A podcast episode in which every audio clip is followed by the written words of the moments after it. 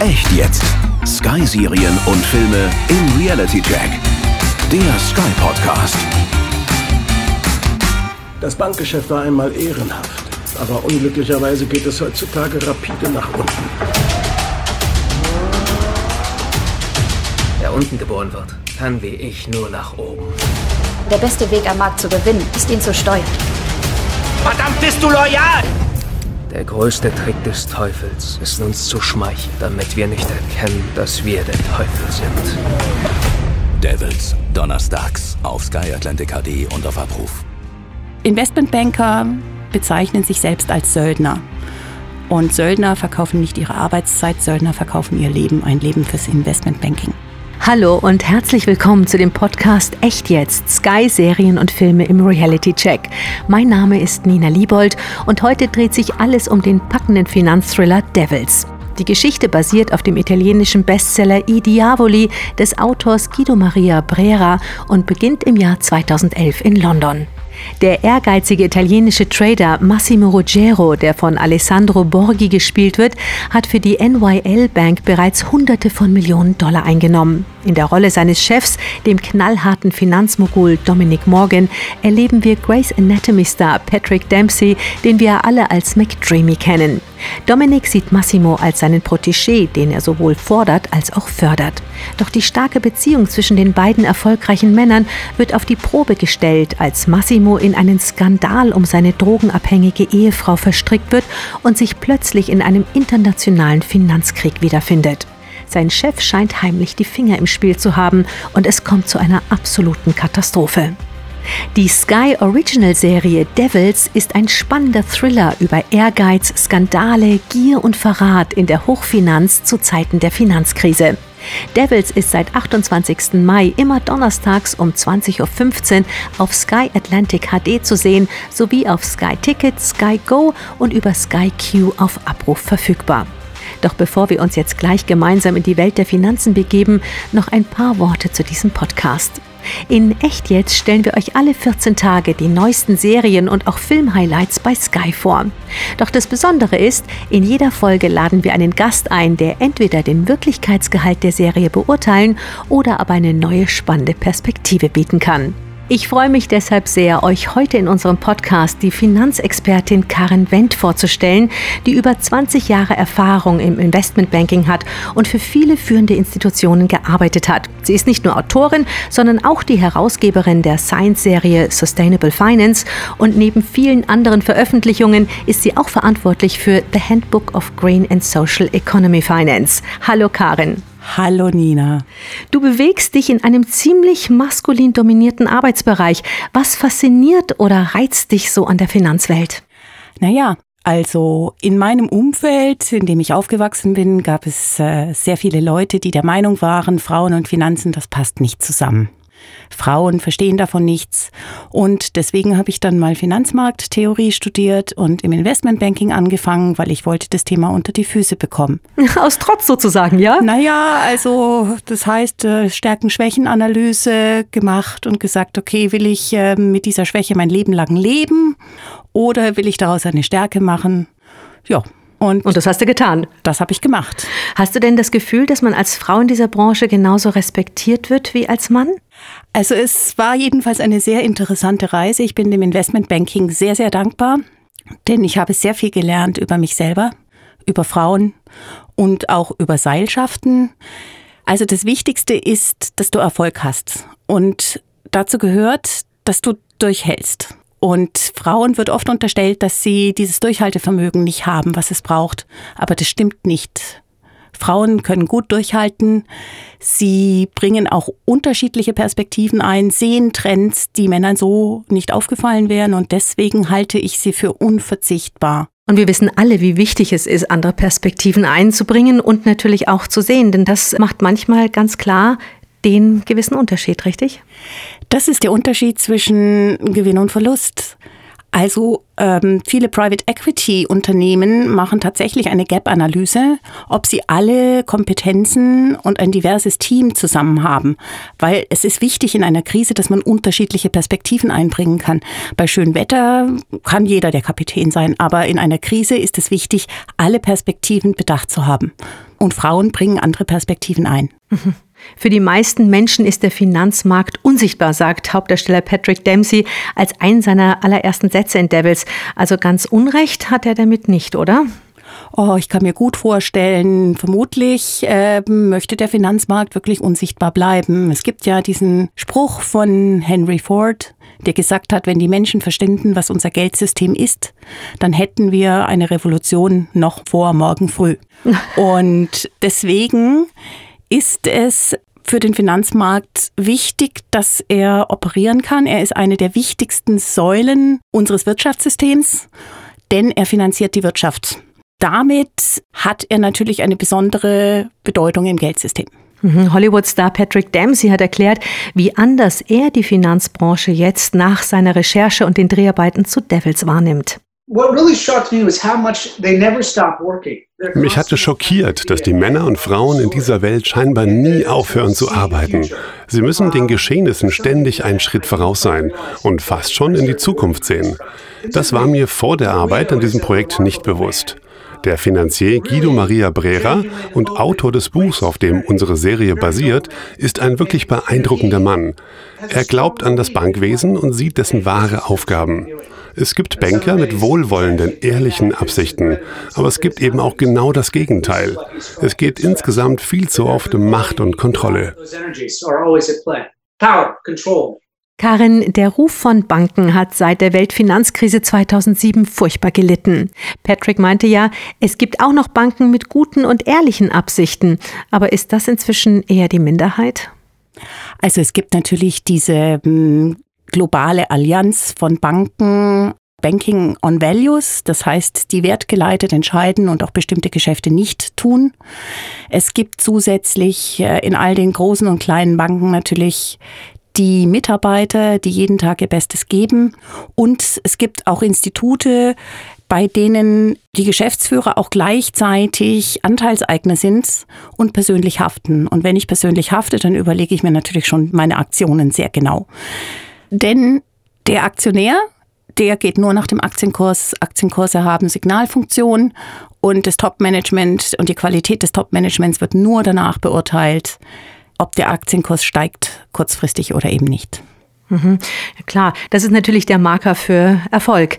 Aber sag mal, apropos Erfolg, ist es tatsächlich so, wie Patrick Dempsey das wahrgenommen hat, also dass man als erfolgreicher Banker bzw. Trader kein Feierabend und kein Wochenende hat? Also man arbeitet tatsächlich die ganze Zeit? Das ist so. Ja, man arbeitet ähm, bis zwei Uhr nachts, man arbeitet am Wochenende, der Blackberry ist immer dabei.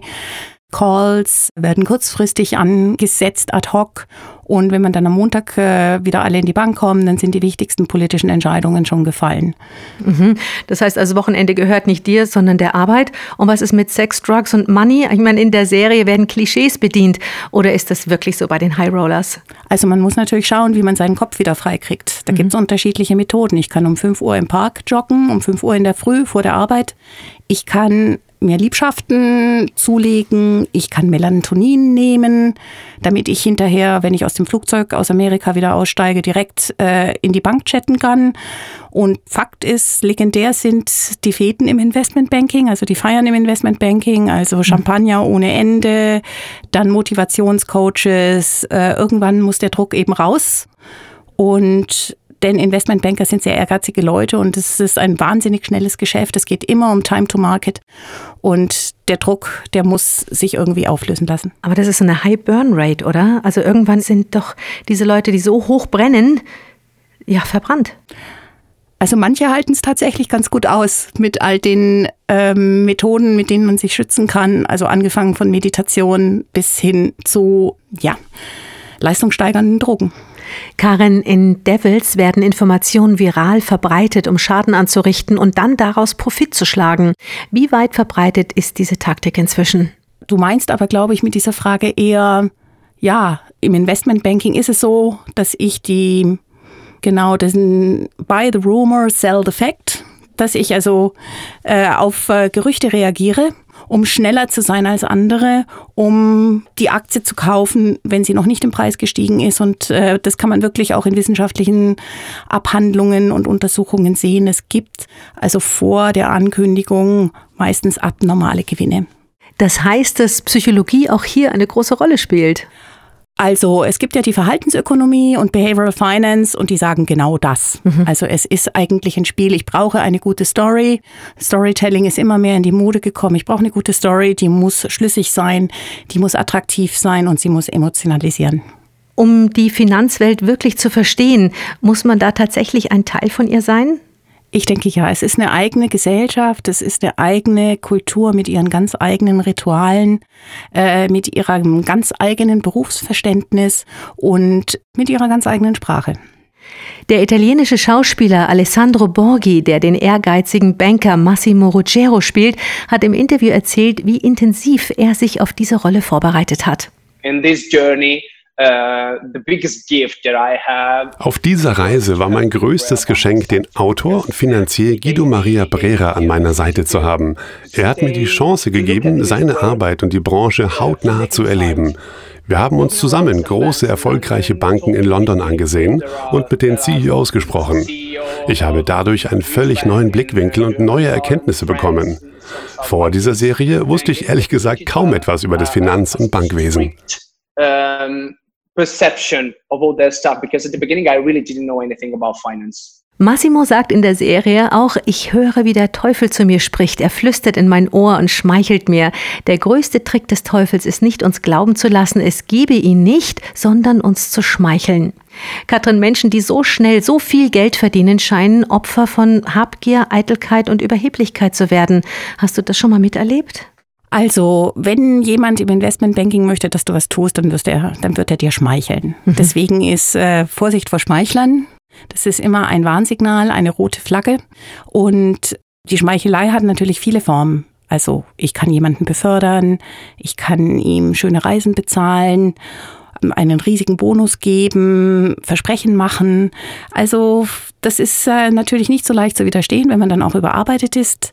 Dann ähm, mag das dem einen oder anderen tatsächlich passieren, dass er dem zum Opfer fällt. Also insgesamt braucht man im Investmentbanking schon ein sehr, sehr gutes, ausgeprägtes Selbstbewusstsein. Und bei manchen mag das dann auch tatsächlich in Überheblichkeit umschlagen. Hm. In der zweiten Folge wird der Internetaktivist Aaron Schwartz zitiert mit dem etwas abgeänderten großartigen Satz von Francis Bacon im Jahr 1598, nämlich nicht Wissen ist Macht, sondern Information ist Macht. Ich meine, das gilt immer, aber doch vor allem im Finanzmarkt, oder? Absolut. Also es geht darum, wie schnell hast du die Informationen, möglichst schnell, schneller als der andere. Und du merkst auch an deinem Informationsstand sofort, wo du eigentlich stehst. Welche Peers, äh, Chefs teilen Informationen mit dir und wie ausführlich bist du drin in der Gruppe oder bist du draußen? Und ja, also in der Theorie sollten ja alle die gleichen Informationen haben, aber natürlich Schnelligkeit von Informationen ist eigentlich das Gold deiner Karriere. Und wie wichtig ist da gerade Loyalität oder ist kein Mensch überhaupt wichtig genug, um ihm nicht den nächsten großen guten Deal zu opfern? Wow, also im Investmentbanking ist Loyalität schon ein sehr, sehr wichtiger Wert. Und die Frage ist, bin ich noch loyal, wenn jemand anderes äh, etwas Unethisches tut oder etwas Unmoralisches? Wie weit geht meine Loyalität? Natürlich kann die Loyalität äh, meinen eigenen Interessen auch entgegenstehen oder meinen eigenen Werten. Und äh, dann kommt es zum Schwur. Die meisten Investmentbanker werden sich allerdings sehr, sehr gut überlegen, ob sie einen so wichtigen Wert opfern, denn das ist ein Netzwerkgeschäft und du brauchst langfristig ein gutes Netzwerk, um erfolgreich zu sein. Und das wird sich jeder dreimal überlegen, ob er das tut. Wie schwierig sind denn die Vorhersagen im Finanzmarkt? Muss man wirklich so ein bisschen in die Zukunft gucken können? Naja, also es hat ja keiner die Glaskugel, also den Crystal Ball, den gibt es nicht. Es gibt schon Menschen, die ein Talent dafür haben, am Markt Ineffizienzen festzustellen und diese dann auch sehr schnell und effektiv zu nutzen. Und es gibt Leute, die sehr, sehr, sehr gut informiert sind. Das ist sicherlich ein großer Vorteil. Aber Kurse vorhersagen ist ganz schwierig. Ja, sonst, sonst wären viele Leute viel erfolgreicher, als sie es eigentlich sind, oder? Sonst wären sehr viele Leute sehr, sehr reich, ja. Du, Massimo macht für seine Bank in ein paar Minuten bei Spekulationen auf die Krise in Griechenland 250 Millionen Dollar Gewinn. Mhm. Also das ist unglaublich, das ist doch fast schon unethisch, oder liege ich da falsch? Naja, man muss halt wissen, zu jeder Position gibt es eine Gegenposition. Das heißt, jemand anders hat die äh, umgekehrte Wette gemacht. Mhm. Und es kann am Ende eben immer nur einer gewinnen. Also es gibt einen Händler, Dealer, der in diesem Moment eben 250 Millionen verloren hat. Mhm. Und Banken dürfen Eigenhandel betreiben. Das ist eine Möglichkeit, das Geschäft erfolgreicher zu gestalten. Und das heißt, dass die Bank dann Händlern die Anweisung gibt, mit dem Eigenkapital der Bank eben Eigenhandel zu betreiben. Ja, du, wir erinnern uns doch alle an Gordon Gecko, der 1987 in dem großartigen Film Wall Street den Satz geprägt hat, Gier ist geil. Nach all den Vorkommnissen auf den Finanzmärkten, inklusive Finanzkrise von 2009 oder auch schon den Black Friday von 1929, haben wir doch eigentlich gar nichts gelernt, oder? Ja, also Teilweise haben wir nicht gelernt, teilweise haben wir gelernt. Ich würde sagen, sowohl als auch. Also natürlich ist Gier immer noch geil, ich denke, es ist auch ein menschliches Prinzip, immer weiter, immer höher, immer schneller und weiter zu wachsen. Und Wachstum ist ja auch eins unserer ähm, Prinzipien am Finanzmarkt oder in der Wirtschaft. Und die Banken würden auch immer sagen, sie finanzieren eine ja, eine, eine Volkswirtschaft und wenn die wächst, dann finanzieren sie eben eine wachsende oder größere Volkswirtschaft, dann finanzieren sie eben mehr. Gleichzeitig kann man sagen, diesmal gibt es genug Liquidität hier in der Corona-Krise. Also den Fehler von 1929 zu sagen, wir erhöhen die Zinsen und äh, schränken die Liquidität ein. Diesen Fehler haben wir zumindest diesmal nicht wiederholt. Und ich sage auch, die Kontrollen sind besser geworden. Also das menschliche Prinzip der Gier besteht, aber es gibt deutlich mehr Regulierung. Na Gott sei Dank. Du, bei Devils fälscht ein Händler die Bücher, täuscht Rekordgewinne vor und bringt sich dann leider um. In diesem Zusammenhang fällt mir der alte Satz, glaube niemals einer Statistik, die du nicht selbst gefälscht hast, ein. Jetzt mal ernsthaft, ähm, wie verbreitet ist es, hier und da ein paar Zahlen zu fälschen, um gut dazustehen und Gewinne zu manipulieren? Naja, das war ja eigentlich der Anfang der letzten Finanzkrise, die Enron-Pleite. Enron hatte Finanztransaktionen gemacht und sich dabei verzockt, hat dann äh, aber dennoch Gewinne ausgewiesen, hat einfach die Zahlen bereinigt, sage ich jetzt mal freundlich, und hat einen Wirtschaftsprüfer gefunden, damals Arthur Anderson, der ihnen das bestätigt hat. Und äh, die Enron-Pleite war schon ein Riesenschock im Banksystem, weil alle Banken geschaut haben, ja, wie viel, wie viel Geld haben wir mit Enron im Vorjahr oder mit Partnern von Enron im Vorjahr. Und seitdem, also beide Unternehmen gibt es mittlerweile nicht mehr, weder Enron noch äh, Arthur Anderson. Und seitdem ist natürlich die Regulierung auch schon sehr viel strenger geworden. Du, in der Serie gibt es eine Szene, da wird gezeigt, wie der Chef der Europäischen Zentralbank, Jean-Claude Trichet, entscheidet, ob der Leitzins gesenkt oder gehoben wird. Und Massimos Team setzt drauf. Also es ist wieder so ein Gamble. Verlieren oder gewinnen sie 50 Millionen Dollar. Und der Deal geht auf, weil sie am Gang von Jean-Claude Trichet erkennen, wie seine Entscheidung aussieht. Also heißt das letztendlich, dass man nicht nur ähm, ein bisschen wahr sagen können muss, sondern dass man tatsächlich auch Körpersprachenleser sein muss? Das empfiehlt sich sehr. Ja, also das wird auch wirklich immer wieder in, in Händlerteams diskutiert, wie jetzt ein Zentralbankchef oder ein Bankenchef eben hier über den Flug gegangen ist. Also man muss tatsächlich seine Körpersprache sehr, sehr gut kontrollieren und dass man da nichts herauslesen kann. Andererseits ist es natürlich auch gut, wenn, wenn man in einem Geschäft ist, in dem es so viele Zwischentöne gibt und man also diese Fähigkeit erwirbt, auch diese Zwischentöne sehr genau zu lesen. Mhm. Werden die Reichen immer reicher und die Armen immer ärmer? Klafft die Kluft nicht immer weiter auseinander? Und sollten wir uns letztendlich nicht alle fragen, in was für einer Welt wir eigentlich leben wollen? Also dafür gibt es ja den sogenannten Gini-Koeffizienten, der misst diese Kluft zwischen Arm und Reich. Und da wissen wir aus vielen westlichen Ländern, inklusive den USA, Deutschland, dass es da immer weiter auseinanderklafft. Das ist auch logisch denn wir haben die Krisen mit ähm, Zentralbankgeld gelöst und das bedeutet, dass ähm, eben den real existierenden Vermögensgegenständen mehr Geld gegenübersteht. Das heißt, Wir erzeugen damit natürlich Blasen. Und es bedeutet natürlich auch, wenn der Zinssatz bei einem Prozent ist, dass sich reiche Investoren dann Kredite besorgen können für ein Prozent. Das kann nicht jeder, das können viele andere nicht. Und damit sozusagen nochmal ihre Investitionen, ihr Investitionsvolumen vergrößern können. Und so gibt es auch ein Portal, das heißt Seeking Alpha in den USA. Das hat geschrieben letztes Jahr, es war eine großartige Rezession für einige wenige und lass uns das Ganze jetzt einfach nochmal genauso wiederholen. Oh mein Gott, aber auch Patrick Dempsey hat seine Rolle in Devils und auch die momentane Situation, in der wir uns alle befinden, tatsächlich zum Nachdenken gebracht. Ich weiß ehrlich gesagt nicht, wie all diese Firmen mit dem starken Wachstumsdruck umgehen sollen. Irgendwann muss es doch auch mal gut sein. Wie viel Geld und Reichtum brauchen wir wirklich? Was ist echter Erfolg? Diese Fragen müssen wir uns stellen. Dank Corona bin ich jetzt schon über zehn Wochen zu Hause eingesperrt und das bringt mich zum Nachdenken. Sind materielle Dinge, nach denen wir uns ständig sehen, wirklich das Geheimnis zum Glück? Oder sind es doch die einfachen Dinge, wie mit der Familie zusammen zu sein und Liebe und Intimität zu spüren?